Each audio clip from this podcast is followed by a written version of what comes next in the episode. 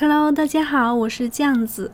今天我们讲小老鼠最伟大。一天，一只小老鼠对太阳公公说：“太阳公公，您能照耀辽阔的大地，真是太伟大了。”太阳公公笑着说：“我可不算伟大，等乌云姐姐出来，你就看不见我了。”乌云姐姐听了。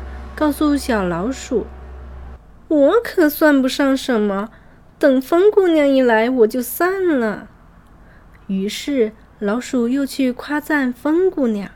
风姑娘说：“我不算什么，你看前面那堵墙，我连它都吹不倒。”老鼠爬到墙身边，敬佩地说：“强大哥，原来你最伟大。”强大哥皱了皱眉，说。